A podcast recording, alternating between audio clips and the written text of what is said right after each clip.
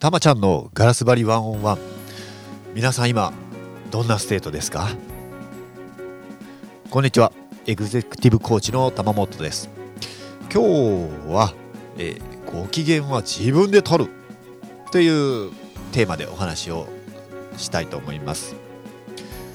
まあ本の中でもね申し上げてますがあご機嫌は自分で取れと。もうこういうことをですねあの覚悟するっていうことをやっていきたいなと日本ではそういう国でありたいなというふうに思ってます。でまあご機嫌っていうのをですねあのあご機嫌とはじゃなくて、えー、 state とはどういうものかっていうと、まあ、簡単にはまご機嫌っていうふうに言い換えてもいいんじゃないかっていうふうに思っていてでかといってその、まあ、ご機嫌っていうとね、もうすでにご機嫌のイメージってありますよね。ちょっと軽い感じとか、その、うん、なんていうかな、あの、日和見な感じとか、ちょっと、こう、お一人お一人もうすでにこの日本語なんで、意味がこう、もう意味とかイメージとかついちゃってるんで、このご機嫌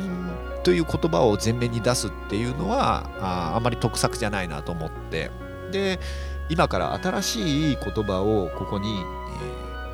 使えた方がいいんだろうなと思ってまああったのがこのステートっていう言葉なんですよね。うん、なのでこのステートっていうのを、まあ、今からこう日本人にとってはあんまり慣れない言葉なのでこれをまあ、ビジネス用語としてもまあ、えー、一般用語としても使えるようなですね言葉にしてこれがどんどん広まっていくステートもしくはステートファーストですねっていう風な世界を作れたらいいなと思ってこの言葉を用意しました。でまあちょっとですねあのご機嫌は自分で取るっていう取れてない方がですね多いなと思ってます。で今日も本当に一つ出来事があって、えー、まあ、我々あの動画をこう屋外で撮ってたんですね。で今日すごいいい天気で空気も綺麗でで我々えー、動画撮ってたのもあまあ小石川公園あの後楽園の方ですね。あの辺でこうイチョウの葉っぱがこうバーッと落ちててすごく黄色で綺麗なあ通りで撮ってたんですけれども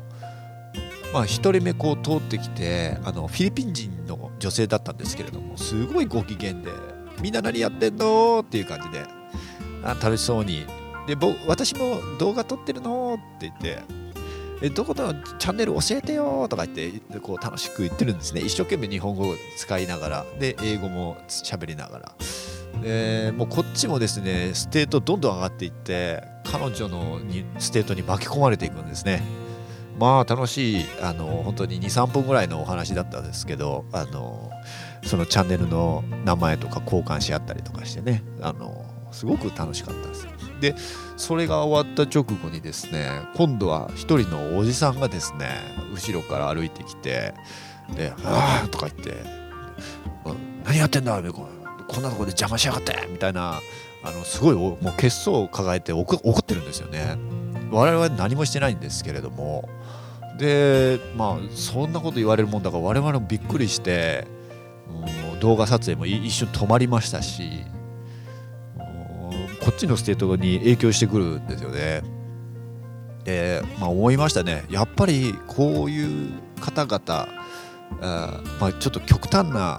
方かもしれませんけれどもこういうご機嫌斜めステート落ちているこういう方々をできるだけ減らしたいですよね世の中として。うんこういうのがよくその、まあ、先ほどのおじさん極端かもしれませんけれども電車に乗っててもまあまあそういう、え方っておいらっしゃってちょっと当たるだけでもあーとかこう嫌な顔されて睨みつけられちゃったりとかっていうのがあったりとか嫌だなとかって思いますよね。ああいうのをまずはですね本当になくしたいなって思います。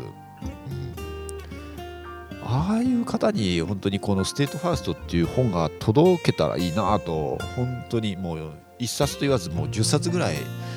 もうお届けできたらいいなというふうに思いますね。やっぱりこう日本ってあの周りの環境周囲にこうすごくアンテナを張ってるんでしょうね。うんそういう特性がやっぱり日本人にはあるんじゃないかなと思いますだから、えー、まあ周囲にこうアンテナ張ってるがゆえに周りがちょっと見えやすい、えー、意識が周りにある方が多くて見えやすくて、えー、ステートが落ちてる方にちょっと影響されてまた自分もステート落ちちゃったりとか。まあ組織とかチームとかで言えばこうやっぱり協調あのねあの一つのものに向かってこう、まあ、何かやっていくっていう時のこの、えー、皆さんと合わせていく自分をちょっと犠牲にした感じで合わせていくっていうこととかその度合いがやっぱ強いのかもしれないですね。だからうん人生こう歩んでいく中で自分のステートってこうコントロールできるもんではないっていうのが、まあ、根底に潜在意識の中に入ってしまってるんだろうと。いうふうに思いますね、うん、間違いないと思います、うん、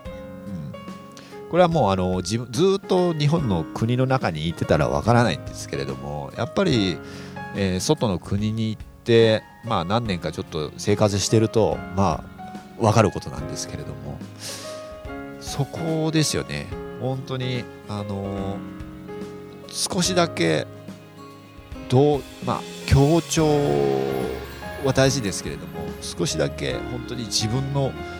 えー、自分に、えー、自分を大切にする自分のステートに少し意識をもうちょっと向けるっていうのがものすごい大事だと思います。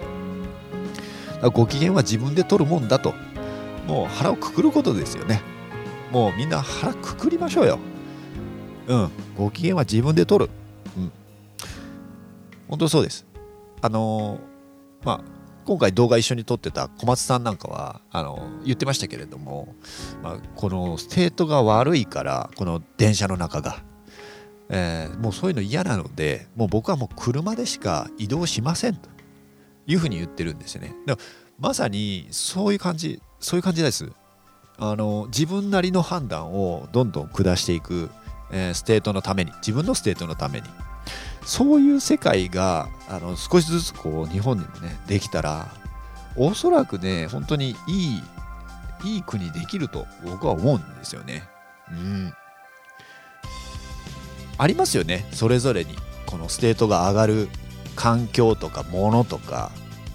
人とかですね。ある。絶対にある。それにシビアに、えー、まあ、正直にやっていく。うん、それはわがままでも何でもないから。わがままとかっていう話じゃないんですよそれって、うん、自分のステートに正直。で正直に、えー、まあ、そういう主張を、まあ、してみるとかね。っていうこれができたらこれができる世の中ができたら本当に日本ってその超バランスである国になると思うんですね。一体感もあるし、まあ、自分のステートには正直に生きてることもできる。この両立両取りできる。そんな素晴らしい、えー、国ができるんだと僕は思ってます。今日は、えー、ご機嫌は自分で取るについてお話ししました。今みんなどんなステートですか？それでは今日も最高のステートでお過ごしください。